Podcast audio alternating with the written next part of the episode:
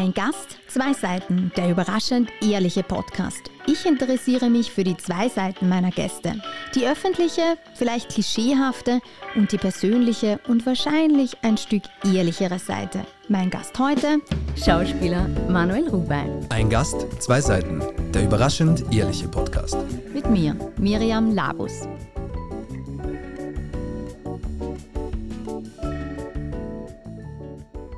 Manuel Rube ist Schauspieler, Kabarettist, Musiker und Buchautor. Aktuell kennen ihn seine Fans auch als Beisitzer im Podcast von Schauspieler Simon Schwarz. Im Gegenzug ist er stolzer Besitzer eines mündlichen Vertrags mit Simon Schwarz, ein gemeinsames Kabarettprogramm auf die Beine zu stellen. Auf die sprichwörtlichen Hinterbeine stellt sich Manuel Rube, als er die Hauptrolle im Film Falco Verdammt, wir leben noch ergattern will. In der Gattung des Schauspiels allein findet er jedoch nicht die Erfüllung. Es darf schon ein bisschen mehr sein, vor allem wenn es an Sizilien grenzt. Grenzwertig erscheint manchmal das Arbeitspensum, das sich das Multitalent auferlegt, denn auch seine Tage haben nur 24 Stunden. Sieben Minuten davon verwendet er täglich für das kreative Schreiben einer Seite seines persönlichen Buches, das niemand je zu lesen bekommen wird. Die Leviten gelesen bekommt Manuel Ruber hingegen hin und wieder von seinem imaginären Freund Franz, den zwar niemand sieht, aber alle LeserInnen seiner veröffentlichten Bücher kennen. Schön, dass du da bist. Danke für die Einladung und diese schöne Einleitung. Es hat mir extrem viel Spaß gemacht, sie zu schreiben. Das freut mich. Ich habe in dem Buch, und ist, wir werden noch ein paar Mal drüber sprechen, über dein aktuelles Buch, äh, Der will nur spielen, da sprichst du am Schluss unter anderem die Konjunktive an, die wir bereisen sollten, alle. Welche Konjunktive möchtest denn du bereisen? Das passt nämlich jetzt gerade zu meinem Podcast Ein Gast, zwei Seiten und zur schönen Seite. Wir starten nämlich jetzt mhm. mit der leibenden Seite im Leben. Ähm, ich möchte gerne ganz banale Konjunktive noch bereisen. Ich möchte gerne gut Italienisch lernen, weil ich mein Lieblingsland dann anders bereisen kann und mich endlich gut ausdrücken kann oder zumindest so viel Respekt entgegenbringen kann, dass man mal eine Pasta bestellen kann, ohne auf die Schnauze zu fallen. Das ist ein großes Projekt und ich würde gerne noch Klavier spielen lernen. Das wären zwei Konjunktive, die ich gerne bereisen würde. Und ansonsten bin ich eigentlich eh in der wahnsinnig glücklichen Lage, dass ich beruflich sehr oft Dinge machen kann, die ich mir auch vorher irgendwie so erträumt hätte. Sagen wir so. Mhm. Mhm. Äh, machst du auch gerade schon was dazu? Ital lernst du Italienisch? Besuchst du Kurse oder gerade in Italien, wenn du viel in Italien bist? Äh, ja, ich äh, lerne sehr langsam, leider. Das, ich möchte einen Appell, wenn Sie Kinder haben, dann bringen Sie ihnen so viele Sprachen wie möglich bei, weil es ist wirklich ungerecht, wie schnell Kinder lernen und wie langsam man dann äh, aber im gewissen Alter ist. Ich lerne seit zwei Jahren mit diversen Apps. Aha. Und mit meiner Frau gemeinsam auch, wir haben einen Volkshochschulkurs besucht, wo man sofort in alte Muster zurückfällt, wie in der Schule. Schummeln und wenn man die Tafel raus muss, kurz noch, kurz noch habt ihr, habt ihr gelernt, habt ihr gelernt? So? also es war total interessant. Aus dem Aspekt, die war auch ganz toll, diese Lehrerin, aber wir haben einfach, es läuft halt immer darauf hinaus, man müsste einfach mehr tun. Diese, diese Duolingo drei Minuten täglich reichen halt nicht, mhm. damit wirklich was weitergeht. Also faul, so wie wir es in der Schule vielleicht viele waren, ähm, bist doch immer noch. Immer noch, ja. Ich schalte auch leider bei ganz vielen Dingen immer noch auf, dies, auf Durchzug. Also das. Wo das, zum Beispiel? Ja, zum Beispiel, ähm, wir haben jetzt gerade mit einer Bank ein größeres Thema und da fällt mir jetzt wirklich auf den Kopf, dass ich nach zwei Minuten, wenn es mich nicht interessiert, und es interessiert mich wirklich sehr viel nicht, ein interessiertes Gesicht aufsetze und komplett weg drifte. Dahinter. Und wenn du eine Frage kriegst, wie reagierst du dann drauf? Ja, dann muss man irgendwie kurz äh, sich drüber blöffen. Aber es kommt dann eh meistens raus, dass ich es nicht verstanden habe. Hm, okay, aber das Blöffen hast du ja schon in der Kindheit gelernt. Das stimmt. Warum? Ähm, ich weiß nicht, ob du auf eine Stelle im Buch, wobei das ist, glaube ich, aus dem ersten Buch. Ähm, ich weiß nicht, ich habe irgendwie aus vielerlei Gründen gelernt zu blöffen. Das eine habe ich mit Simon im Podcast besprochen, weil mein Vater ein Problem mit Autoritäten hatte und ich da immer versucht habe, sozusagen den Erwachsenen Vernünftigen zu sp spielen. Das ist eine Art von Bluff. Und ich habe meine Matura erstunken und erlogen. Das war der zweite Bluff, in dem ich behauptet habe, dass ich Russisch spreche. Ähm, das ist eine längere Geschichte, kann man im ersten Buch nachlesen. Also ich habe äh, in vielen äh, Situationen gelernt zu bluffen, auch als Notwehr, glaube ich. Mhm. Macht Spaß auch ein bisschen jetzt zu bluffen? Ja, in guten Situationen kann das auch großen Spaß machen. Ähm, wenn es mit, mit Scham und Unangenehmem verbunden ist und man sich sozusagen über etwas drüber blöffen Mhm. muss, wenn man eigentlich sich nicht sicher fühlt, dann ist es kein angenehmer Zustand. Mhm. Über die Scham werden wir dann später auch nochmal sprechen, bei der anderen Seite. Was das Schöne auch am Jugendlichsein, am Kindsein ist, dass wir auch so geblendet oder so eine Euphorie haben. Geblendet war es vielleicht das falsche Wort, sondern so diese Euphorie, diese natürliche Freude. Ich habe da auch irgendwo mal recherchiert, dass du gesagt hast, äh, da warst gerade im Stimmbruch, hast Nestroy beim Schultheater gespielt. Das war so eine wahnsinnige Euphorie. Wann hast du heute noch so eine, spürst du diese fast kindliche Euphorie in dir?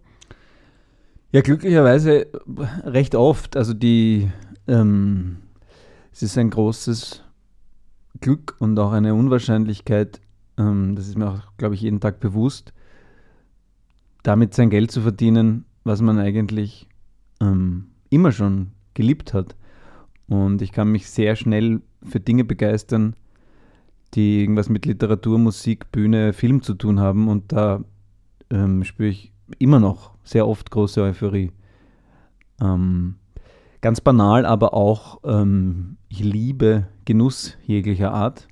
Ich kann mich an einem, an einer guten Pasta, kann ich wirklich, wenn jemand eine Pasta zubereiten kann, wäre ich wi- wirklich total euphorisch.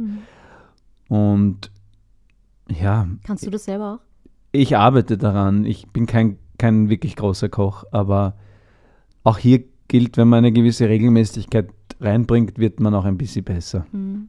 Wann hast du dich in Italien so verliebt? Das erwähnst du jetzt nach den ersten paar Minuten an der schönen Seite schon ein paar Mal auch. Ich weiß es nicht. Ich, ich, wahrscheinlich mit den ersten Urlauben. Wir haben nicht so oft Urlaube gemacht, aber wenn dann, mh, kann mich an eine, eine sehr frühe Kindheitserinnerung ist die Toskana. Ein ganz ein schöner Urlaub. Auch so m- mit mehreren anderen Familien, was wir sonst, glaube ich, nie gemacht haben. Das war so eine ganz frühe, glaube ich, Initialzündung. Und ich glaube, diese Mischung aus ähm, Eleganz, im besten Fall Selbstironie und großer Genussbejahung macht den Italiener und die Italienerin in meiner klischeehaften Wahrnehmung aus. Und dass das Essen so einen Stellenwert hat und Sport. Also, dass sie eine rosafarbene Tageszeitung haben, die 40 Seiten lang täglich nur Sportberichterstattung betreibt, finde ich einfach schon, dafür muss man dieses Land lieben. Und das Rosa ist noch viel mehr, wie ich finde. Das stimmt, das stimmt, gleichermaßen, ja. genau. Der Sport ist auch äh, ein guter Punkt. Äh, Mich interessiert auch, ob du, also du bist ein wahnsinniger Sportfan, vor allem Tennis spielst Mhm. du gerne und ähm, Fußball, glaube ich auch. Fußball schaue ich in erster ja. Linie, genau. Könntest du dir vorstellen, wäre das auch noch so ein Konjunktiv, den du bereisen möchtest, mal Tennis zu kommentieren? Ja, ich habe ähm, eine, ein, ein, ein Berufswunsch wäre noch gewesen, neben dem, was ich tue, Sportkommentator. Und ich hätte wahnsinnig Lust mal, wenn mich wer fragt oder wenn das jemand hört, ich würde gerne mal co-kommentieren. Auch für Basketball stünde ich zur Verfügung, da käme ich, glaube ich, wirklich recht gut aus. Okay. Ich, ich arbeite seit 18 Jahren in der Sportproduktion des ORF. Hallo. Also ich- Ich, ich kenne da so den ein oder die andere. Mhm. Ich, ich, ich werde, vielleicht werde ich das verbreiten bei ja, uns. gerne. Vielleicht gibt es mal ein das mal Format. droppen in unserem Großraumbüro in Super. neuen. Dankeschön. Ich bin, ich bin gespannt. Vielleicht, vielleicht äh, wird das was. Ja, ich würde wirklich für den Breitensport äh, Basketball appellieren, der eben in Österreich leider kein Breitensport ist. Aber jetzt ist Deutschland gerade Weltmeister geworden Mhm. und das wäre ein Sport, der, der mehr Aufmerksamkeit bräuchte, wie ich finde, weil ich finde, das ist das Schönste. Und Noch Ja. besser als Tennis? ja, weil ich dann, also weil ich den Mannschaftssport schon als etwas sehr Wichtiges erachte. Auch ich finde auch total wichtig, dass Kinder ähm, im besten Fall in irgendeiner Mannschaft irgendeinen Sport betreiben, weil es so viel übers Leben lehrt und das sich mit Gleichaltrigen irgendwie und den Ehrgeiz in den Griff zu kriegen und gewinnen lernen, verlieren lernen. Das sind so, so Dinge. Ich habe Basketball gespielt in meinen Teenagerjahren und ich treffe die jetzt zum Teil, also ich hab, wir treffen uns jetzt einmal im Jahr im Sommer und sonst sehe ich die nicht und es ist wirklich so eine ganz große Vertrautheit da, einfach nur weil, weil wir Von zusammen früher noch? von früher, ja. Mhm. Wirklich? Und einer war jetzt zum ersten Mal dabei, den habe ich 30 Jahre nicht gesehen und es war wirklich, man steigt in dem Moment da wieder ein, wo man vor 30 Jahren aufgehört hat. Das fand ich, das kann irgendwie nur Sport, glaube ich. Genau. Vielleicht liegt es aber auch an dir dann, oder? Oder an den, an den handelnden Personen, dass man dort irgendwie sich wieder wohlfühlt, wieder fallen lassen kann und so? Genau, wenn jemand jetzt traumatische Erlebnisse mit Sport verbindet, wird das wahrscheinlich nicht zutreffen. Ich kann da natürlich nur aus meiner subjektiven Erfahrung erzählen, ja. Nein, aber stimmt. auch das Zwischenmenschliche, oder meinst du, dass das, dass das vor allem der Sport verbunden hat oder seid ihr dann auch danach was trinken gegangen und es hat auch so noch diese, diese Chemie oder so? Ich glaube, das oder? war schon ein großes Glück, dass, dass, dass das auch ähm, irgendwie feine Kerle waren mhm. und sind aber wir haben einfach, wenn man viermal die Woche trainiert und am Wochenende ein Spiel hat und da gemeinsam anreist und abreist und es immer Fahrgemeinschaften gab und natürlich waren wir dann auch mal privat ähm, miteinander unterwegs. Also das schweißt schon total zusammen, ja. Mhm. Bist du ein guter Verlierer? Ich glaube schon. Hast du das, würdest du sagen, so wie du sagst, wirklich auch über den Sport gelernt? Ich glaube, dass ich, ähm, dass ich nicht immer so ein guter Verlierer war. Ich habe zum Beispiel mit meinem Jugendfreund Heimo, wir haben uns immer Tischtennis-Schlachten geliefert und der hat zwei Gassen weiter gewohnt und dann, ähm, damals waren wir beide noch keine guten Verlierer, aber ich glaube mittlerweile finde ich, also in dem Alter und auf dem Niveau, in, auf dem ich zum Beispiel Tennis spiele, wäre ähm, das völlig absurd, ein schlechter Verlierer zu sein, weil, weil das ist dann noch erbärmlicher. ich bin ein schlechter Sportler, ich liebe es einfach nur. Und ich finde, mir ist das Spiel viel wichtiger als wirklich nämlich, als ob ich gewinne. Natürlich will ich gewinnen, weil sonst würde es ja keinen Sinn machen zu zählen. Aber ich freue mich, glaube ich, ich spiele auch ausschließlich mit Menschen, die ich mag und ich freue mich über einen guten Punkt, glaube ich, fast genauso, wenn ihn der andere macht. Mhm. Das ist, und ist das ein Bereich in deinem Leben, weil in meiner Recherche habe ich, und das habe ich so extrem schön gefunden, dass du ganz viele Themen ansprichst, die vermeintliche Tabus sind, auch Neid und so, darüber mhm. sprechen, wir, sprechen wir dann vielleicht auch noch. Und das kommt da jetzt aber eben so gar nicht zum Tragen. Was ist es? Ist, ist der Sport der Bereich in deinem Leben, wo du auch so total gütig zu dir bist, wo dieses Gedankenkarussell und all den der Schaß, der immer wieder auch mhm. in unser beider Köpfe offensichtlich ist, ist natürlich nur ein vermeintliches Kennen, weil ich habe viel über dich recherchiert, aber das wirst du dann nochmal sagen oder auch nicht. Aber ist der Sport was, wo dann Gedankenkarussell sich wirklich gar nicht so dreht, sondern wo echt das Positive voll überwiegt? Absolut. Also das kann ich zu 100% unterschreiben. Wenn ich eine Tennisstunde habe, freue ich mich den ganzen Tag drauf. Dann ist eine Stunde alles gut. Ähm, meine Frau zum Beispiel sagt, das finde ich auch ganz interessant, wenn ich ihr auf die Nerven gehe oder wenn sie sich zu entlieben droht, muss sie mir nur beim Sport machen zuschauen. Oh. Dann, dann ist wieder alles gut. Und das freut mich, weil ich empfinde, ich glaube, ich bin bin ein bisschen ein besserer Mensch, wenn ich Sport mache, mhm. weil ich, ich wirklich, ja, ich, ich bin, ich finde Sport ist wirklich ähm, so wie Musizieren im besten Fall. Also es gibt so Dinge, ähm, das haben klügere Menschen als ich festgestellt, alles was mit Flow-Zustand zu tun hat, wo man sich wirklich versenken kann, macht uns, ähm, gibt uns ein Gefühl von, von, von Glück und Zufriedenheit, das es sonst, glaube ich, kaum zu erreichen gilt, weil wir sonst von unseren Gedanken einfach permanent gefangen sind oder mhm. in unseren Gedanken mhm. gefangen sind. Mhm. Das heißt, ist es auch was, wenn du, wenn es dir mal nicht gut geht, dass du am Tennisplatz gehst und da das Ventil hast? Dann, ja, oder? genau. Ja. Also, ja. Mhm. Mhm. Mhm wenn wir auf deinen Beruf zu sprechen kommen und der Teil, den du brauchst, was dir wirklich Spaß macht, auch, wie müssen denn auch Regieanweisungen zum Beispiel sein, dass du sie gut nehmen kannst oder dass du, dass du gut performen kannst für dich? Gibt es da was? Ich glaube, ich bin relativ flexibel, solange eine Augenhöhe und ein Respekt gewahrt ist. Dann lasse ich mich auf sehr viele Dinge ein. Ich glaube, ich habe, ich glaube, ich kann gut mich auf Systeme und Menschen und ich habe auch oft mit RegisseurInnen, wo es geheißen hat, boah, die sind schwierig und da musst du aufpassen und so, eigentlich ein gutes Auskommen. Ich finde nur, wenn jemand blöfft, wenn jemand, sind wir wieder beim Blöffen, ich das Gefühl habe, das, das, das ist irgendwie eine Form von, von Machtmissbrauch, wenn jemand nach unten tritt, ähm, wenn jemand sozusagen in irgendeiner Form diese fantastische Position, weil das ist ja was wirklich, also Regie führen zu dürfen und, und 40, 50 Menschen arbeiten dir monatelang zu. Da meine ich die SchauspielerInnen wirklich als Letzte, aber so andere Departments, die, die monatelang vorrecherchieren und, und so. Und dann darfst du sozusagen da gestalten und, den, und diese letzte Entscheidung über alles treffen. das muss man mit einer großen Demut tun. Das meine ich so. Und wenn ich das Gefühl habe, diese Demut ist nicht gegeben, dann werde ich schwierig. Wenn ich diese, wenn diese Demut gegeben ist, kann man mit mir fast alles machen. Und du reagierst dann, also du, wie, wie, wie du sagst, dann, dann wirst du schwierig. Wie reagierst du? Ich glaube, ich bin, solange ich das Gefühl habe, es werden hier alle gut behandelt, zum Beispiel, ähm, und oder ja, wahrscheinlich das. Wenn ich das Gefühl habe, das werden alle gut behandelt und, und diese Person, die da dieses Privileg hat, Regie führen zu dürfen, ist auch gut vorbereitet. Das finde ich auch wichtig, weil da geht es um Steuergeld, da geht es um Arbeitszeit, da geht es um Lebenszeit von vielen Menschen. Wenn diese zwei Kriterien erfüllt sind, glaube ich, bin ich ähm, vollkommen unkompliziert. Mhm. Wenn eines davon in Frage gestellt wird oder zu kippen droht, kann ich ein, eine richtige, also kann ich urmühsam werden, glaube ich. Weil dann, ich habe ein großes Ungerechtigkeitsempfinden. Mhm. Und wenn ich merke, dass ist natürlich auch wahrscheinlich subjektiv, durch habe ich wahrscheinlich auch schon das eine oder andere Mal in den sogenannten Gatsch gegriffen, aber wenn ich das Gefühl habe, dass das zu kippen droht, dann kann ich auch laut und anstrengend werden. Mhm. Das ist jetzt vielleicht ein gutes Stichwort und das, das Kippen nämlich auch. Jetzt kippen wir auch gemeinsam in die, in die andere Seite. Zeit, die Seite zu wechseln.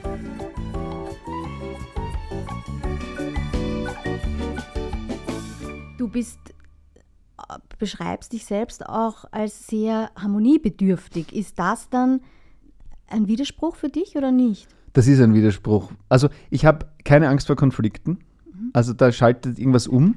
Da bin ich auch, da sind die Leute auch sehr verschreckt, die mich zum ersten Mal, ich empfinde das selber nicht so, sondern ich finde Streit irgendwie gut. Aber ich kriege ganz oft gefeedbackt, boah, was war denn jetzt los? Ähm, ich habe keine Angst vor Streit, aber ich habe Angst davor und das versuche ich zu bearbeiten, weil das ist, das ist ungesund. Ich habe Angst davor, missverstanden zu werden und, und halt schlecht aus, wenn auch Missverständnisse im Raum stehen, die mich gar nicht betreffen. Dann will ich immer alles so auflösen. Und auch hier ist mir der Simon, ein, Simon Schwarz, mein Freund, ein großer Lehrmeister, der irgendwie sagt, also zwei Dinge. Erstens kann er Missverständnisse stehen lassen. Das finde ich total super. Sagt er aber auch, dass er es gelernt hat, weil er insgeheim auch harmoniesüchtig ist. Aber das hält er total gut aus. Ja, hat er mich halt missverstanden, ist mir wurscht. Und das Zweite, was ich von ihm lerne, ist, manche Kämpfe kann man nicht gewinnen. Mhm. Da bin ich ganz schlecht noch. Mhm. Warum glaubst du, dass du das nur schwer aushältst? Weil dann, also das Missverständnis, weil, ich sage jetzt irgendwas, weil dass dich der dann nicht mehr so gern hat? Oder ist das, womit verbindest du das? Warum? Oder? Ja, das ist eine gute Frage, die ich ähm, noch nicht hinlänglich beantworten kann, weil ich hoffe, es ist nicht nur dieses ganz alberne geliebt werden wollen, weil ich, weil ich glaube, zumindest eigentlich gut aushalte, dass, dass mich viele nicht mögen und dass das auch voll okay ist und dass man das auch abstellen muss, wenn man das nicht schaffen kann, dass einen alle gut finden. Ähm, was es wirklich ist, habe ich noch nicht, habe ich wie gesagt noch nicht ganz beantwortet. Im besten Fall ist es so, es ist mir wirklich wichtig, dass es, dass es den Menschen um mich herum gut geht. Mhm. Also das, da, da, da habe ich das Gefühl, das hat dann auch, also mein Wohlbefinden hängt jetzt nicht direkt davon ab, weil das muss man ja auch irgendwie lernen, dass man sagt, dass, dass man unabhängig von anderen glücklich sein kann. Aber wenn wir schon da sozusagen im gemeinsamen Raum schwingen, unter mhm. Anführungszeichen, dann finde ich das schon besser, wenn es allen gut geht. Mhm. Bist du schon oft auch jemand, der sich dann von anderen runterziehen lässt? Ich erinnere mich auch an ein Zitat, wo du im Buch sagst, der ist in meine Aura gelatscht oder so. Oder du lässt die Le Leute in deine Aura latschen. ja, ich bin da sehr ambivalent. Ja, ich bin da sehr ambivalent mit dem, weil ich gar nicht weiß, ob es eine Aura gibt und das auch immer groß, ähm, die große Gefahr ist, in so eine Esoterik-Falle zu tappen. Ähm, wo, wo ich wirklich ähm, Angst davor habe, weil ich, ich finde, muss man höllisch aufpassen. Gleichzeitig gibt es irgendwie was, weil es kennt irgendwie jeder. Es gibt Menschen, die ziehen einem runter und es gibt Menschen, die geben einem Energie. Und das ist, finde ich, ganz, ganz unerklärlich, dass man eigentlich mit einem relativ neutralen Zustand in ein Gespräch reingeht und sich nachher, oder zumindest erlebe ich das so, beflügelt, bestärkt, mhm. fast berauscht fühlen kann oder komplett auszahlt. Mhm. Ähm, also das finde ich irgendwie interessant. Mhm. Und Menschen, die du liebst, also jetzt ja, Menschen, die du liebst, die du sehr gern hast, wenn es denen schlecht geht, geht es dir dann tendenziell auch schlechter? Oder bist du dann eher der Fels in der Brandung, der in dem Moment dann die, die Kraft hat? Tendenziell ja, weil das ja auch mit Empathie irgendwie ganz logisch einhergeht, aber das versuche ich ganz gezielt wirklich zu bearbeiten, so diese, diese sekundäre Schuld, glaube ich, wurde das auch mal genannt, ähm, weil es dient der anderen Person oft nichts, wenn ich jetzt betroffen bin. Mhm. Und ich finde es eigentlich wichtiger, empathisch zu bleiben, aber auch zu schauen, dass es einem selber gut geht, weil nur dann kann man ein bisschen, es ist ein bisschen die viel zitierte ähm, Maske im Flugzeug, die man zuerst sich mhm. selbst umhängt, dann kann man den Kindern helfen oder anderen. Also da ist schon was dran irgendwie, mhm. finde ich. Mhm. Was du dir selber immer wieder umhängst, auch am Rande, glaube ich, hast du es auch erwähnt, die auch die Verantwortung, dass, an, dass es anderen gut geht und dass es dem Publikum auch gut geht. Mhm. Dass du dich fürs Publikum, das erzählst du auch in eurem gemeinsamen Podcast mit Simon Schwarz, immer wieder, dass du dich sehr verantwortlich fühlst. Woher kommt das, dass du dir Verantwortung umhängst für andere Leute, wo du ja eigentlich gar nichts. Das ist, glaube ich, ein, in dem Fall eine Mischung. Ähm, auf der einen Seite kommt es wahrscheinlich, so wie vieles aus der Kindheit, und äh, möchte ich aber auch niemandem die Schuld geben. Also es ist jetzt wirklich möchte jetzt nicht an meine Eltern haben, das ja. ist auch vollkommen wurscht. Ja. Ähm, der positive Aspekt oder der Aspekt, den ich daran auch verteidige, ist der, dass ich mich ähm, nicht anbieten möchte, aber schon als Dienstleister sehe. Also ich empfinde es als großes Privileg, dass Menschen sich ihre Lebenszeit, uns ihre Lebenszeit schenken und uns auch noch Geld dafür geben. Und das wird da habe ich Erlebnisse gehabt, zum Beispiel vor allem auch am Theater in meinen ersten Jahren, wo ich das Gefühl habe, das wird vollkommen vernachlässigt. Also wir machen hier Kunst, das ist uns scheißegal, ob das irgendwer versteht. Ich vereinfache das jetzt, mhm. ja. Aber diese Haltung, wenn sie es nicht checken oder wenn ihnen fad ist, sind sie selber schuld, weil ich muss mich hier veräußern, ich muss hier mein Innerstes nach außen kehren. Nein, das finde ich eben nicht. Ich finde, wir müssen gute Geschichten erzählen, die im besten Fall bei den Menschen was auslösen. Dafür sind wir da, das ist der, der Beruf des Bühnenmenschen. Und da muss man sich, finde ich, immer hinterfragen und kann nicht so tun, als wäre das Publikum komplett egal. Mhm. Gleichzeitig muss man aufpassen, dass man jetzt nicht jeder Einzelmeinung hinterherhechelt und versucht, es wieder äh, allen recht zu machen, weil das wird auch nicht gehen. Oder dann landet man vielleicht, böse gesagt, in der Volksmusik oder im Krimi-Genre. Das sind so die, mhm. die zwei Genres, finde ich, wo man wirklich alle abholen kann, gefühlt. Ähm, das meine ich nicht. Ich finde, man kann ruhig auch mal mutig bleiben und auch was hinstellen, was, was irgendwie vielleicht ambivalent verstanden wird, aber ich kann das Publikum einfach nicht ignorieren, weil sie mir auch mein Leben finanzieren. Mhm. Ganz. Mhm. Ähm, ja, Punkt. Das ist, das, das ist das, der berufliche Aspekt dran. Ich habe oder wie ist es so, wie ist es, wie ist es für dich, die Verantwortung aber auf deinen Schultern zu lasten, quasi, dass sie sich wohlfühlen, wie jetzt auch bei einer Party zum Beispiel. Mhm. Wie handhabst du das da, wenn du Gäste hast? Fühlst du dich da auch verantwortlich, dass sie sich wohlfühlen? Oder? Ja, wenn ich Gäste habe, fühle ich mich total verantwortlich. Will ich das den guten Abend haben und habe, wenn ich was dazu gelernt habe, ähm, ist, dass ich sage, okay, man kann bei der Einladungspolitik ein bisschen darauf achten, dass die Menschen schon auch, dass das Menschen sind, die auch bereit sind, für den Abend was beizusteuern, im Sinne von, dass jemand weiß, ein gutes Gespräch wird wahrscheinlich äh, gelingen, wenn ich auch selber äh, mal eine These in die Runde werfe oder wenn ich einmal mich für den Gesprächsverlauf zum Beispiel verantwortlich fühle. Und da kann man schon ähm, im Laufe der Jahre wird man da auch irgendwie ähm, treffsicherer, wen man, man einlädt. Aber trotzdem, wenn ich jetzt zum Beispiel koche und, und, und ähm, sechs bis acht Leute oder so einlade, dann fühle ich mich schon ein bisschen verantwortlich, dass die einen guten Abend haben. Aber das ist, kann ja auch bis zu einem gewissen Grad ein schönes Gefühl sein, weil es eine Herausforderung mhm. ist.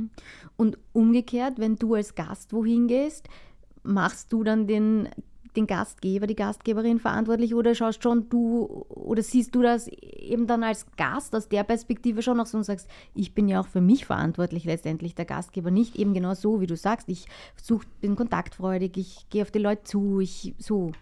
Ja, ich versuche das, glaube ich, und ich glaube, ich bin ein guter Gast, weil ich wirklich ähm, auf der Suche nach, nach Aspekten bin, die man abfeiern kann und das kann das kann eine schöne Wohnung sein, das kann das Essen sein, das kann die Tatsache sein, dass sich jemand überhaupt angetan hat, einzuladen. Und wenn ich nur irgendwas finde, dann, dann setze ich mich da drauf und versuche das positiv zu feedbacken. Ähm, genau, glaube ich mhm. schon. Mhm. ich habe es zuerst auch schon gesagt, ich, was ich so unheimlich schön gefunden habe in der Recherche über dich, dass du Themen ansprichst, die so vermeintliche Tabus sind. Und in einem Nebensatz irgendwann mal auch übers Lästern, ich glaube im Podcast war das auch gesprochen, hast gesagt, ja sicher macht das Lästern auch manchmal Spaß. Mhm. Äh, und deshalb möchte ich ganz gerne über das Lästern sprechen, mhm. habe ich noch mit keinem Gast äh, besprochen in den letzten 18 Folgen. Eben wann vielleicht lästerst auch ganz gerne und ja, ich, danach frage ich weiter. Ja, ich meine, es gibt ja dazu, ich habe ja gelesen, ähm, dass quasi viele, dass wir vielleicht sogar ähm, unsere Existenz dem, dem Lästern auch ein bisschen verdanken, weil, weil früher viele Sachen sozusagen nur übers Gossipen auch weiter verbreitet wurden und man mhm. vielleicht dadurch ähm, diverse Informationen, wie da drüben beim Nachbardorf ist eine Seuche ausgebrochen, quasi mhm. gar nicht weiter sozusagen. Also das hat schon die ist schon eine gewachsene Funktion, glaube ich, die uns sehr befriedigt. Sonst würden es nicht alle mit dieser großen Leidenschaft machen. Gleichzeitig finde ich ähm, schon, dass es einen immer selbst beschmutzt, wenn man über Menschen genau. spricht, die nicht da sind mhm. oder ähm, oder quasi vor allem schlecht spricht über Menschen, die nicht da sind. Und trotzdem habe ich aber, ähm, so wie alle, möchte ich mich nicht in irgendeiner Weise drüber stellen, wenn mir jemand wirklich am Arsch geht, dann und ich auch vielleicht die Erfahrung gemacht habe, dass das ein unguter Typ ist, zum Beispiel beim Drehen wieder ähm, seine Position zum Beispiel missbraucht, dann habe ich, hab ich eine große Freude daran, ähm, zu lästern. Zu lästern, ja. Und wie gehst du damit um? Weil letztendlich müssen wir uns dessen bewusst sein, dass auch über uns gelästert wird. Mhm. Genauso wie wir lästern, jeder Mensch, glaube ich, so wage ich mich jetzt raus, mhm. äh, wird auch über uns gelästert. Mhm. Wie gehst du mit dem Gedanken um? Ich glaube, dass das ähm, Nichtwissen zwar nicht vor Strafe schützt, aber, aber vor Selbstbestrafung. Mhm. Also ich glaube, ich habe ein relativ gutes Schutzschild aufgebaut, dass ich mir sage, es ist mir egal, ich kann es nicht beeinflussen. Und es ist, ich finde es wichtig, dass man, und da ist das Älterwerden ein Riesenvorteil, dass man sattelfester ist, was in der Wahl der Freundschaften, mhm.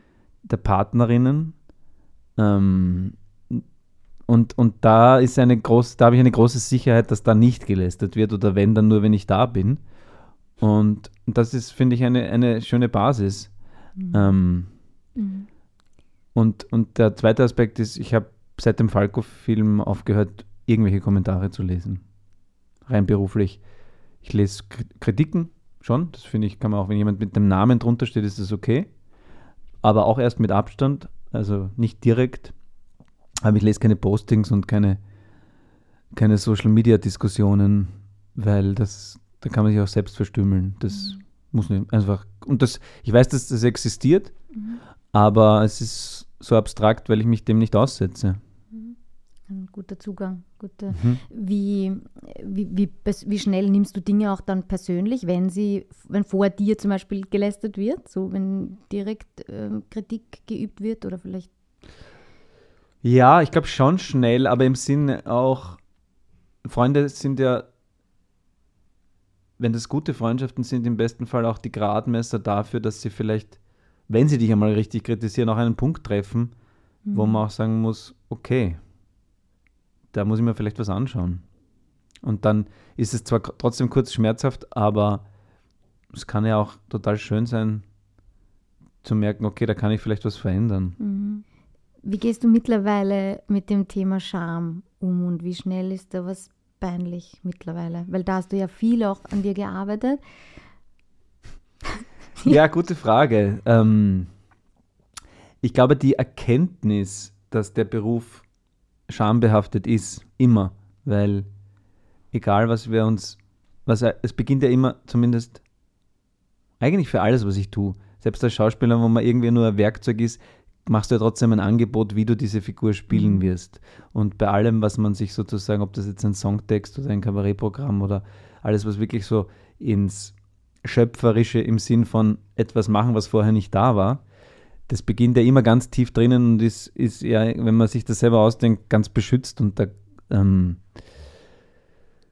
hat bestenfalls der innere Kritiker was dagegen. Aber sobald man irgendwie den Mut hat zu sagen, okay, ich setze das in die, in die Welt, das ist ja schon eine unglaubliche Hybris, finde ich.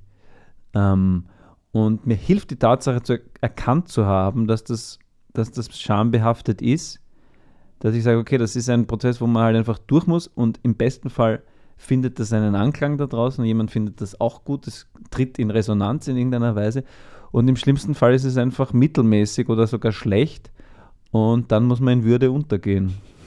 Wie geht man in Würde unter, bitte? Indem man über sich selbst, also äh, ich, ich, unsere Existenz ist wundervoll, aber auch jämmerlich. Also ich glaube, das ist, ist die, das ist ein bisschen so die, wir sind nicht wichtig. Wir sind es wirklich nicht. Und trotzdem ist es wertvoll. Das hilft mir als Gedanke. Mhm. Auch in dem Moment oder eher eine Stunde oder einen Tag später? Na, oft auch erst viel später. Aber es ist, ähm, es ist etwas wirklich fast Zauberhaftes zu erkennen und das finde ich auch, glaube ich, das Rezept, warum der Podcast mit dem Simon gut funktioniert und warum es, es hat irgendwie das gefühlt immer schon gemacht, glaube ich, aber so richtig kultiviert haben wir das mit dem Stipschitz gemeinsam schon, dass Fehler Geschenke sind. Also jetzt wir auf den Beruf betroffen, ja. Also wenn du jetzt den Fehler machst und irgendwie ein Kind auf dem Zebrastreifen überführst, ist das kein Geschenk, das ist eh klar. Aber wir arbeiten ja in einem Bereich, wo zum Glück nichts passieren kann.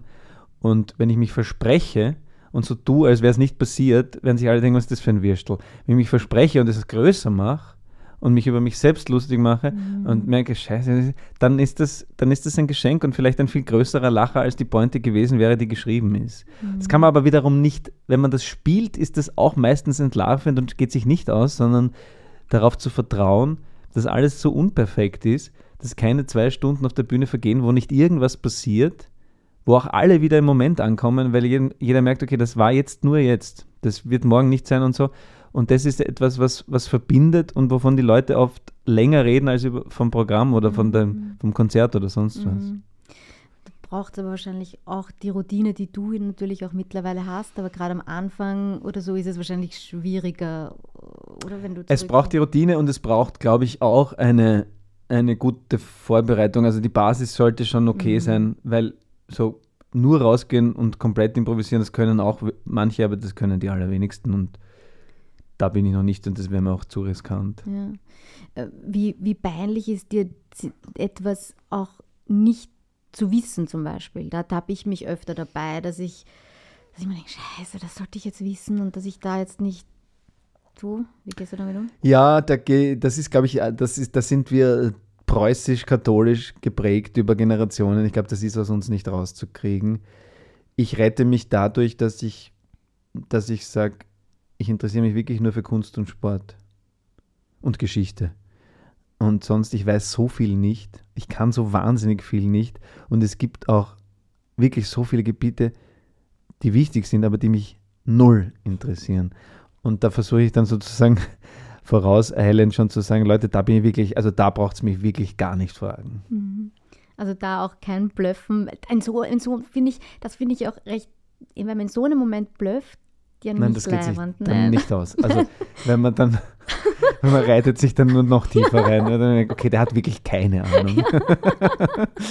also da lieber gleich sagen, du Leute, ich bin raus. Ja. Ähm, ja. Und das ist ja viel viel sympathischer letztendlich und trotzdem ich finde es total manchmal schamhaft, schambehaftet, total. die Dinge nicht zu wissen, obwohl ich eigentlich denke, sie sollte, ich sollte. Ja, geht mir genauso. Ja. Aber ich finde es auch total befreiend zu sagen, okay, aber ich habe auch einfach nicht mehr Zeit zur Verfügung. Ich, ich lese mich da jetzt nicht ein. Es gibt das Internet, wo man nachschlagen kann.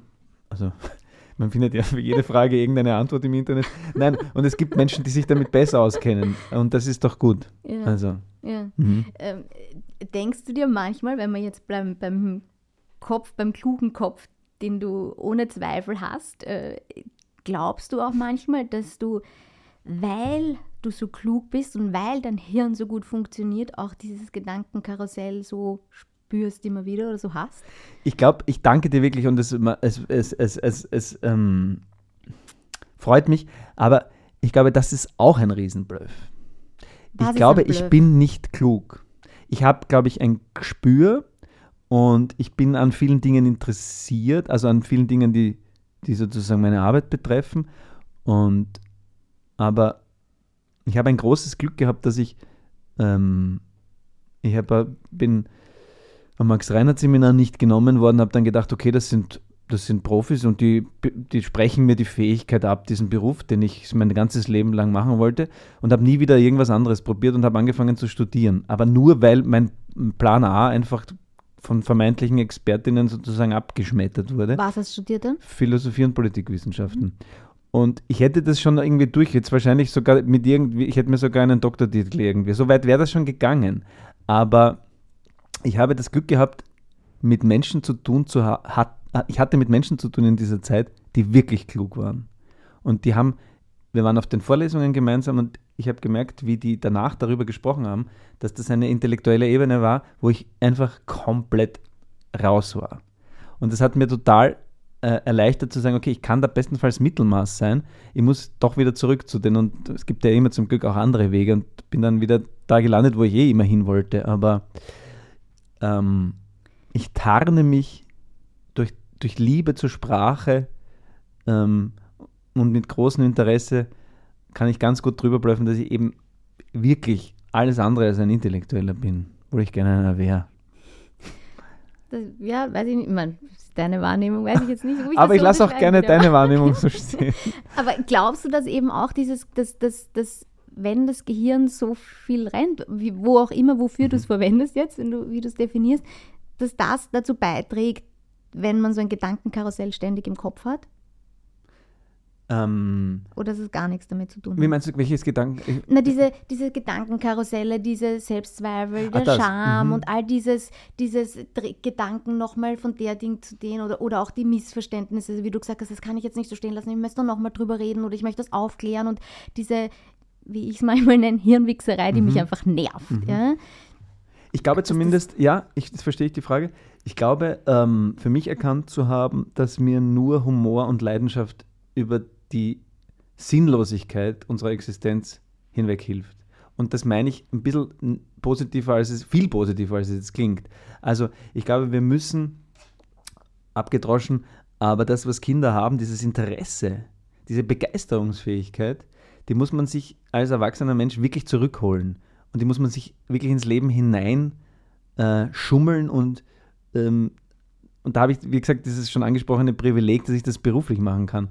Aber wenn ich, wenn ich mich nicht begeistern kann für die Dinge, die ich tue, oder auch wie ich meine Freizeit gestalte oder wen ich treffe, ähm, dann, dann gewinnt das Gedankenkarussell so schnell, dass ich, glaube ich, überhaupt keine Lust mehr auf irgendwas hätte. Mhm. Also das darf, dieser Gegner darf einfach nicht gewinnen. Mhm. Da müssen wir uns dagegen stellen und da gibt es zum Glück viele Möglichkeiten. Welche Möglichkeit? Ähm, wirklich zu schauen, was, was begeistert mich im tiefsten, wo, wo schwingt alles. Also um wieder dieses der komische. Der, ja, der Flow, aber das kann wirklich, das kann, ähm, ich, ich bin so ein Fanboy von den Sachen, die ich auch selbst beruflich versuche.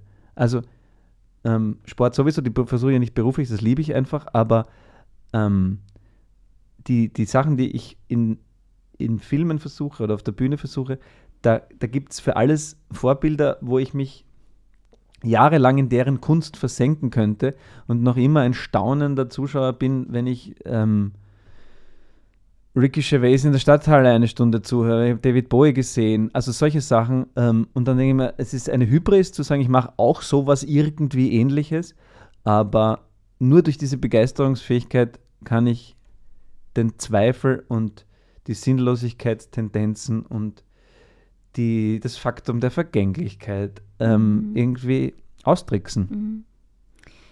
Das, die Sinnlosigkeit oder sinnlos definitiv ist auch der Neid. Mhm. Äh, wenn man es jetzt betrachtet und trotzdem sprichst du es auch an. Und dafür danke ich dir auch sehr, weil das ich sehr wenige Menschen noch in der Öffentlichkeit gehört habe, die dazu stehen, dass sie manchmal neidisch sind. Sprechen wir über Neid. Ja, gern. Wie, wie, wie, auch da hast du an dir gearbeitet und gerade wie du das jetzt so vehement auch sagst, so, das wirkt doch sehr authentisch, dass du diesen, diesen sinnlosen Gedanken dann manchmal so Einhalt gebietest, ja, indem du es positiv ausgleichst. Aber wann kommt der Neid immer noch? Ja, das, das, ähm, das Schwierige und, und auch Bösartige an diesen, an diesen sinnlosen, ähm, selbstzerstörerischen Dingen. Da gehört der Neid halt dazu und der Zweifel noch nicht, weil Zweifel kann irgendwie noch auch was Positives haben. Aber Neid ist wirklich ein Gefühl, das ich gerne komplett hinter mir lassen würde, weil es zu nichts führt, außer dass man sich selbst ähm, verletzt weiter. Ähm, und es kommt da völlig überraschend, wie auch die, die Formen von Panik oder, oder Schlaflosigkeit oder solche Dinge. Alles, was ich, was ich nicht beeinflussen kann oder nur bedingt, kommt wirklich aus dem Nichts. Da habe ich auch kein Rezept dafür. Und das, man kann natürlich äh, versuchen zu erkennen, wodurch könnte es entstehen. Und da habe ich halt für mich, ist auch keine große Neuigkeit, aber natürlich Social Media erkannt, ähm, dass das meistens den Neid ziemlich schürt. Aber das kann viele, das kann ja aufpoppen, wenn jemand, weiß ich nicht, um jetzt ganz aus dem Nähkästchen, jetzt habe ich gerade so einen Kreditwahnsinn mit, mit dem, den Zinsen wegen dem mhm. Scheißkrieg. Bin ich neidig plötzlich auf irgendjemanden, der gerbt hat. Also so. Mhm. Ja, warum kann ich nicht einfach? Warum kann es jetzt nicht, warum kann ich jetzt nicht quasi jemanden in der Familie haben und sagt, du, ich muss mir jetzt kurz einmal wirklich eine größere Summe Geld ausbauen, kannst du mir helfen? Also, ähm, und dann vergisst man so schnell, was man für ein Glückskind in vielen anderen Fragen ist. Und es ist eh lächerlich und ich will es wirklich hinter mir lassen, aber ich finde auch hier wieder Stichwort, um die lange, lange äh, Antwort endlich zu finden, bin ich auch ein bisschen Dienstleister. Ich spreche gerne über meinen Neid und um im besten Fall bei den LeserInnen auszulösen, dass die auch ihren eigenen Neid reflektieren und im besten Fall vielleicht auch ein bisschen bekämpfen können mhm. dadurch. Ich glaube eben auch, dass wir es, wenn wir es zugeben, dass wir es da und dort mal so empfinden, ob das jetzt Charme, Neid, was mhm. auch immer ist, dass das beim Verarbeiten hilft. Total. Davon bin ich voll überzeugt. Mhm. Also wenn man es verdrängt oder nicht zugibt, ist ja okay, man muss es jetzt nicht vor jedem zugeben oder so.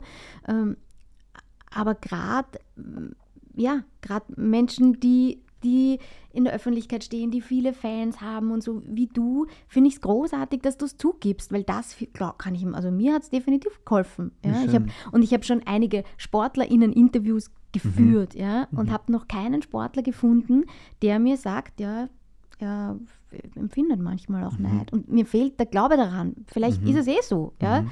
Und ich will wirklich jetzt bitte niemandem was unterstellen. Aber bis zu einem gewissen Grad, glaube ich, ist es auch erleichternd, wenn wir gewisse Dinge zugeben, dass wir das haben, weil wir es eben mhm. alle in uns haben. Mhm. Oder viele, ja, weiß ich nicht, nicht, aber. Ich weiß nicht, ob ich das jetzt erzählen darf, weil ich sozusagen Informationen habe, ich, tra ich traue mir jetzt diesen Aspekt, weil ich ihn wirklich voller Bewunderung. Ich hatte das große Glück letztes Jahr bei der in der Wiener Stadthalle mit dem Tobias Bötzelsberger gemeinsam den Thomas Muster kennenzulernen, mhm. mit dem wir dann fast versumpert sind und der ein bisschen aus dem Nähkästchen hinter den Kulissen des Tenniszirkus und er hat, um das vereinfacht zu sagen, gesagt, natürlich sind die komplett neidig aufeinander, weil die spielen alle um dieselbe Punkte, um dieselben Punkte, spielen alle ums, ums gleiche Geld und nur einer kriegt's. Und, das, und Tennis ist ja sowieso das Gnadenlose, du spielst immer ein Turnier und die Wahrscheinlichkeit zu gewinnen ist wahnsinnig, außer du heißt Novak Djokovic, ist die Wahrscheinlichkeit so wahnsinnig gering, dass du gewinnst und sonst wirst immer ständig eine Niederlage empfinden.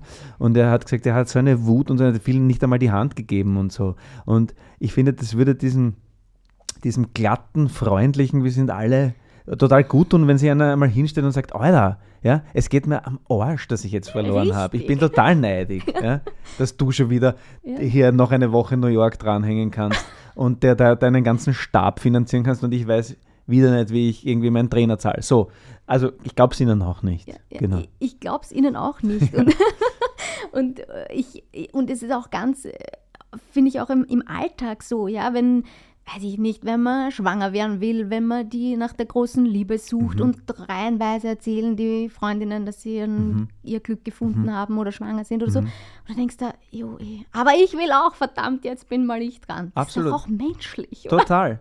Nein, finde ich ein super Beispiel, weil gerade das, es ist ein großes Glück und du hast es nicht in der Hand, ähm, ob es gelingt, schwanger zu werden. Und, und, und es gibt auch keine Erklärung. Und ich kriege das auch weiß nicht, ob die, die Zahlen steigen, da kenne ich keine Statistiken, aber ich habe, vielleicht ist es auch einfach nur, wenn man älter wird und mehr Menschen kennenlernt, aber auch wie oft das einfach nicht funktioniert, aus ja. welchen Gründen auch immer, ja. Mhm. Und ich finde, das ist etwas so Archaisches, wo man natürlich sagen kann, es ist, es ist, ich bin total neidig. Mhm. Ja. Was für eine Scheiße, dass das bei mir nicht funktioniert. So. Ja, ja. finde ich auch. Mhm. ja, ich finde, man muss sich dafür nicht genieren, Mhm. wenn man das äh, Mhm. zugibt. Und, und gleichzeitig finde ich es aber dann eben auch wichtig, so wie du es auch gesagt hast, uns immer wieder bewusst zu werden, dass uns das nichts weit nicht weiterbringt, Mhm. weil es eben nichts mit dem, mit dem eigenen Leben zu tun Mhm. hat. Letztendlich ändert es nichts für mich, Mhm. äh, was der andere hat oder die andere nicht hat oder hat. Schau auf dich selbst und Mhm. so. Ja? Mhm. sich, dass es ein sinnloses Gefühl ist und auch ähm, einen selbst schlecht fühlen lässt und zu nicht viel bringt. Ja. Voll. Ja. Ich, Ich, ja. ich finde, du hast total recht. Mir fällt nur wirklich, ähm, ich, ich muss es, das muss ich lernen auszuhalten und sagen, ja, Punkt. ja. Ja, du hast alles gesagt Ich- dazu. Mir fällt nichts Gescheites mehr ein.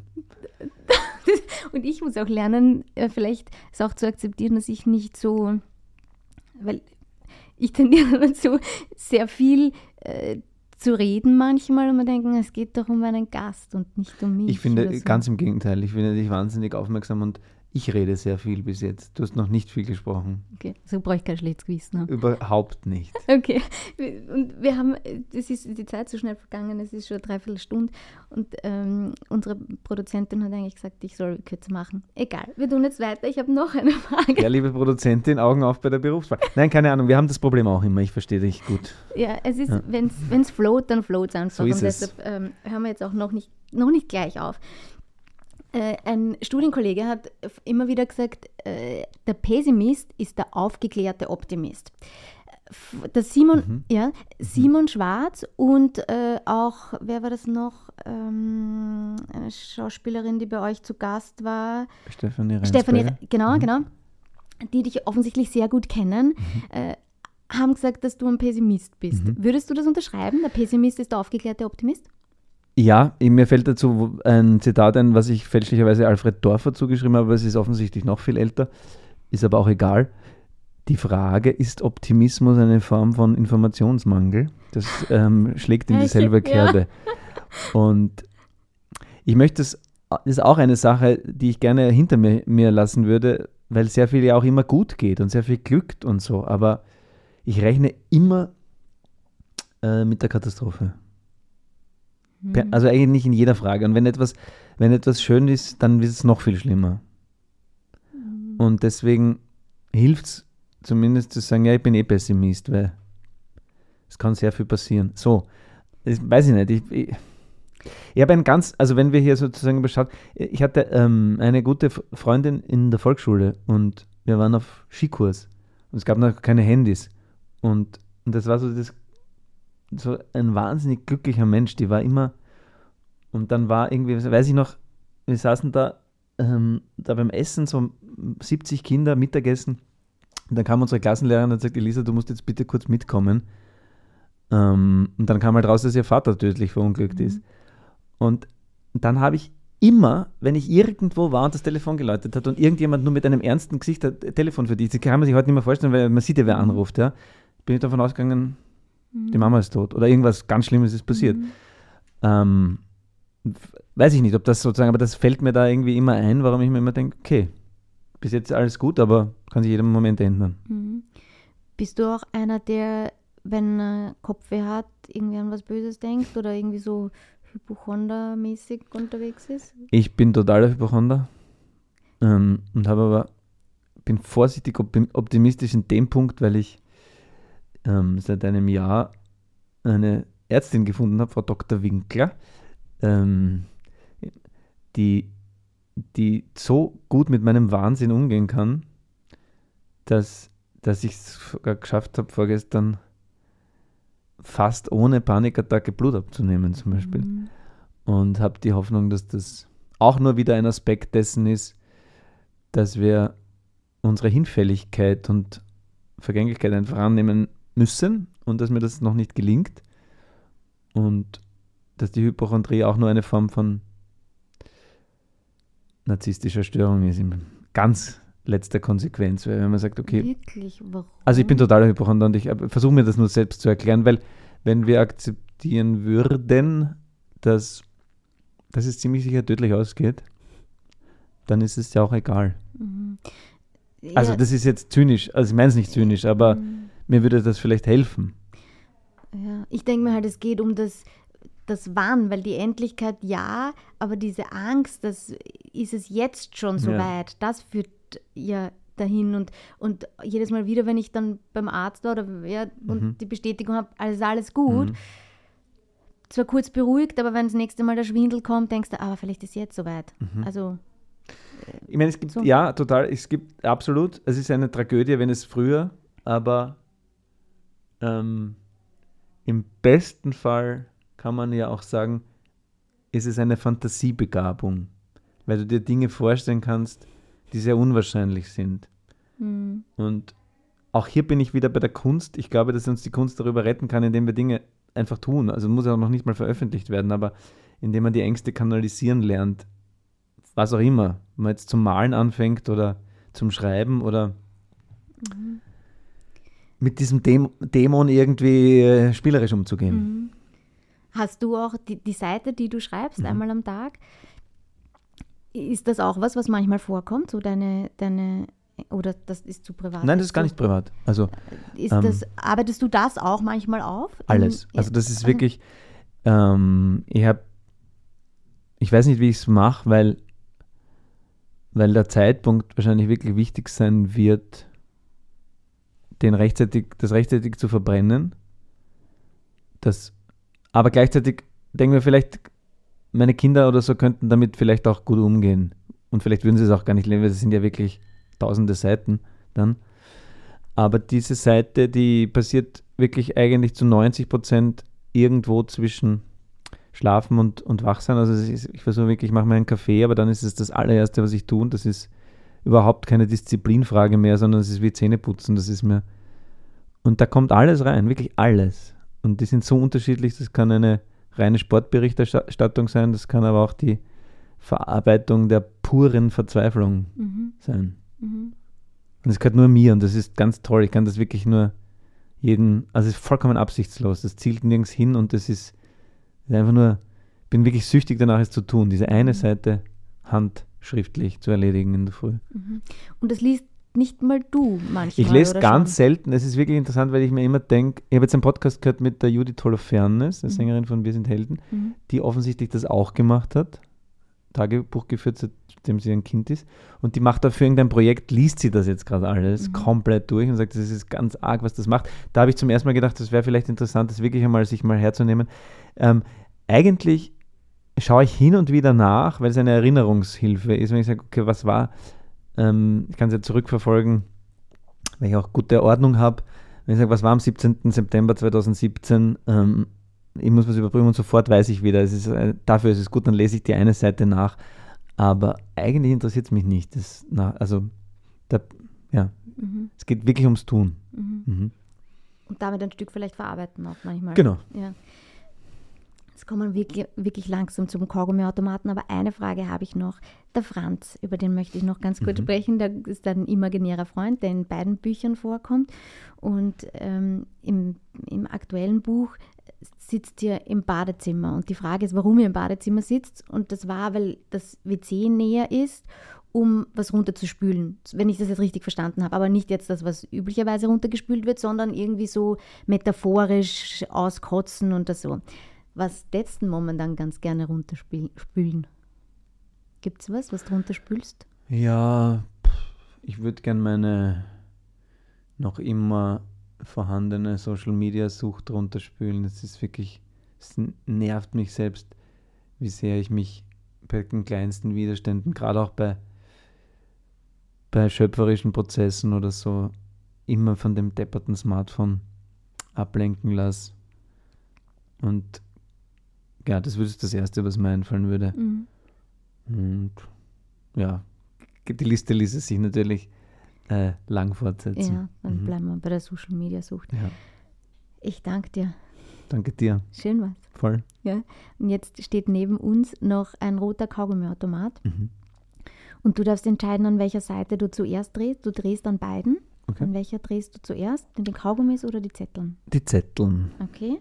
Ich darf 50 Cent nehmen, die du freundlicherweise Ja. vorbereitet hast. Ja. Und ich auch gern, du musst beim Podcast immer alles erzählen, weil sonst die Leute sehen es ja nicht, was wir du bist tun. ein Podcast-Profi. Ich bin ein das Profi, wir schreiben es in die Show Notes. Ja. Wahnsinn. Wort, was man dann lernt. Ich hab, ja, genau. Ist auch ich hab mal Shownotes? gewusst, ja, ich habe nicht gewusst, was die Shownotes sind, wie ich Mhm. begonnen habe. Und habe auch nicht, mir, mir war nicht klar, ob da die, die HörerInnen auch kommentieren können. Das habe ich am Anfang gedacht, die können. Mhm. Und irgendwann habe ich, ich habe am Anfang auch da habe ich, da habe ich auch geblufft und habe zuerst mal so getan, als wüsste ich, was die Ja, Shownotes Schreibt mir in eure Kommentare in den Shownotes. Und irgendwann habe ich dann die Asta, die Produzentin, so ganz vorsichtig gesagt, Asta, eigentlich, ich weiß nicht, was Shownotes sind. Sie hat kurz gegrinst und dann hat sie uns erklärt. Schön. Ja, Ja, zugeben. Ja, Also genau. ein Beipackzettel kann man sagen, sind Shownotes eigentlich. ja, genau. genau. Insofern werfe ich 50 Cent in den. Ist das Genau. in der hier? ja, Ist so schön, so ein alter Kaugummi. ja. Ja, Vorführeffekt geht gleich nicht. Ne?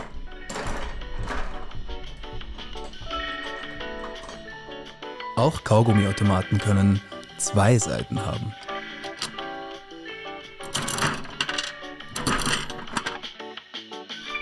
So. So. Und jetzt musst du auf jeden Fall noch einen bunten Kaugummikugel rausdrehen. Gleichzeitig, also noch Bitte, bevor wir das anschauen. Ja, damit du knatschend die Fragen beantworten Ah. kannst.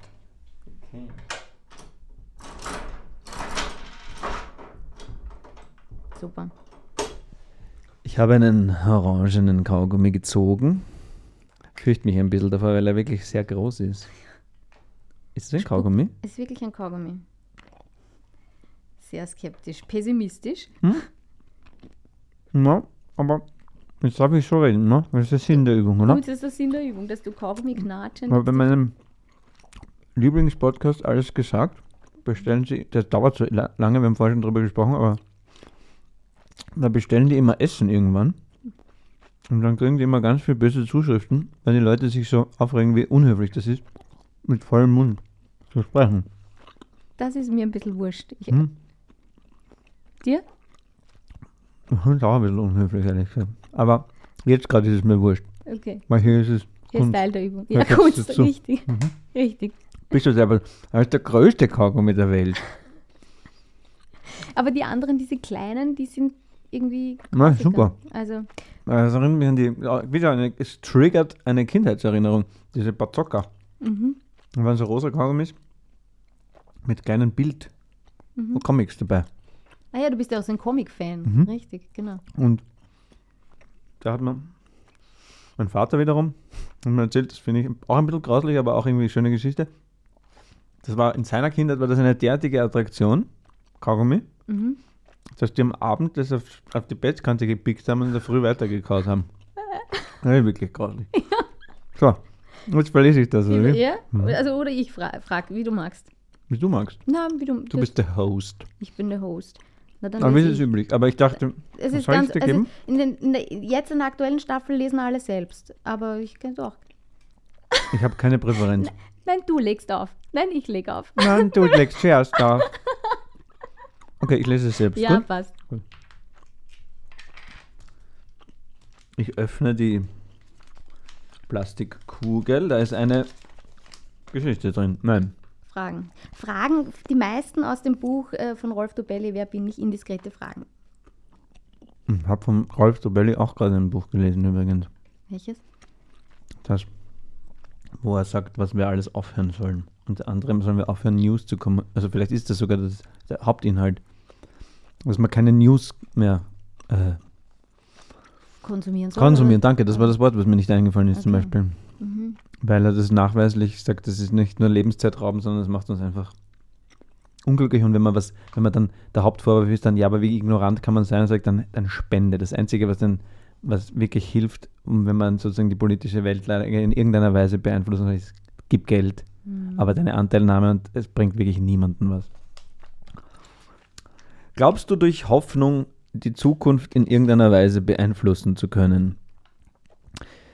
Bis ich meine Frau Doktor kennenlernte, hätte ich gesagt, nein, jetzt arbeiten wir daran, das zu einem vorsichtigen Ja umzuformulieren. Möchtest du gerne Gedanken lesen können, auch wenn die anderen Gedank deine Gedanken ebenfalls lesen können? Ja, das ist eine sehr gute Frage. Es gibt ja die Frage auch, möchtest du lieber Gedanken lesen oder unsichtbar sein? Ich würde lieber unsichtbar sein. Also sein können Pumuckl. als Fähigkeit, ja, wie der Pumuckel. Ja. Ähm, ich würde mich für einen Tag darauf einlassen, ähm, dass weil ich es sehr interessant finde. Mhm. Auf Dauer finde ich es wahnsinnig anstrengend. Und auch, glaube ich, verletzend. Und oder? sehr verletzend. Bist du deppert. Wie gut bist du im Kleinhalten von Erwartungen? Schlecht, glaube ich. Hast du Erwartungen, hohe Erwartungen an dich in erster Linie oder mhm. an andere? Wahrscheinlich sowohl als auch. Mhm. Ich glaube auch, dass man sich begeistern muss und das vorformulieren muss, damit es überhaupt eintreten kann oft. Wie vorformulieren? Naja, das ist etwas, ich erwarte mir, dass, also das widerspricht sich ein bisschen zu dem Pessimistischen, aber ich erwarte mir, dass schöne Dinge passieren, wenn man ein bisschen was dafür tut. Und denen muss man dann ein bisschen entgegenträumen. Und da braucht man den anderen oder die andere aber auch dazu. Und mein Freund Simon, von dem wir heute schon gesprochen haben, der verweigert das zum Beispiel. Wenn ich sage, das wird super, wir müssen so und so, und dann, ja, weiß ich nicht, vielleicht wird es auch nicht super. Schrecklich. Das ist wirklich ein Kontrast zum Pessimismus. Finde mhm. ich sehr schön, dass du das jetzt auch gerade sagst. Das ist wirklich so. ein Kontrast. Ich ja. bin sehr begeisterungsfähig. Ja. Mhm. Zwei Seiten halt. Es hilft nichts. Das ist wahnsinnig komisch mit Kaugummi, aber du hast mir den Freibrief gegeben. Ja. Ich darf mit Kaugummi. Ja. Aber es ist auch Wahnsinn bei diesem, bei diesem wahnsinnigen Zucker. Der Zucker ist nach zehnmal kauen, ist es einfach nur noch Lätschert. Ja. Und kein Zucker. Bist du selber. Deswegen so ein Gatsch im Mund. Aber herrlich. So gehört Kaugummi. Blöffst du jetzt gerade oder ist die Wahrheit? Nein, ich finde wirklich, wenn schon Kaugummi, dann, dann richtig. Okay. Also absolut. Das ist kein, kein Bluff. Findest du es von Vorteil, dass man sich an vieles aus der Vergangenheit erinnern kann? Oder würdest du es vorziehen, im Anschluss an eine Erfahrung jeweils selbst zu entscheiden zu können, ob diese restlos gelöscht werden kann? Ähm, ja, das kann man jetzt auf das Gespräch, das wir bis jetzt geführt haben, aus vielerlei Perspektiven beantworten. Ähm, ich finde es von großem Vorteil, mich an die Vergangenheit erinnern zu können, weil ich große Angst davor habe, da ist wieder der Hypochonder, der jetzt antwortet, der Demenz anheimzufallen. Und solange ich mich erinnern kann, ist das noch nicht. Das ist das Erste. Gleichzeitig würde ich natürlich viele Dinge, die ich erlebt habe, wahnsinnig gerne komplett streichen. Muss aber gleich wieder dazu sagen, dann wäre aber die Gefahr höher, dass man denselben Fehler wieder macht. Dann möchte ich es gerne wieder nicht gestrichen haben. Kann man nicht klar beantworten, leider. Gibt es Momente, in denen du weder an die Zukunft noch an die Vergangenheit denkst? Ja, beim Sport. Beim Sport haben wir begonnen oder war einer der, eines der ersten Themen, wie geil der Sport ist für dich. Mhm. Äh, und da enden wir jetzt auch. Und in Wahrheit, das ganze Leben ist ambivalent. Da hast du völlig recht. Und, und du arbeitest in der Sportredaktion. Das, definitiv werde ich das sagen. Also mhm. ich werde das, ich, ich Hundertprozentig. Ich wollte das jetzt gar nicht darauf, sondern ich finde das ähm, toll. Ich finde, es klingt nach einem schönen Beruf. Es ist auch ein schöner Beruf. Super. Ja. Ich danke dir, Manuel. War sehr schön, hat unheimlich viel Spaß gemacht und ich glaube, äh, ich werde noch sehr lange drüber nachdenken, auch über das eine oder andere. Ich fand es wirklich sehr schön. Danke dir. Okay. Tschüss. Wiederhören. Auf Wiederhören.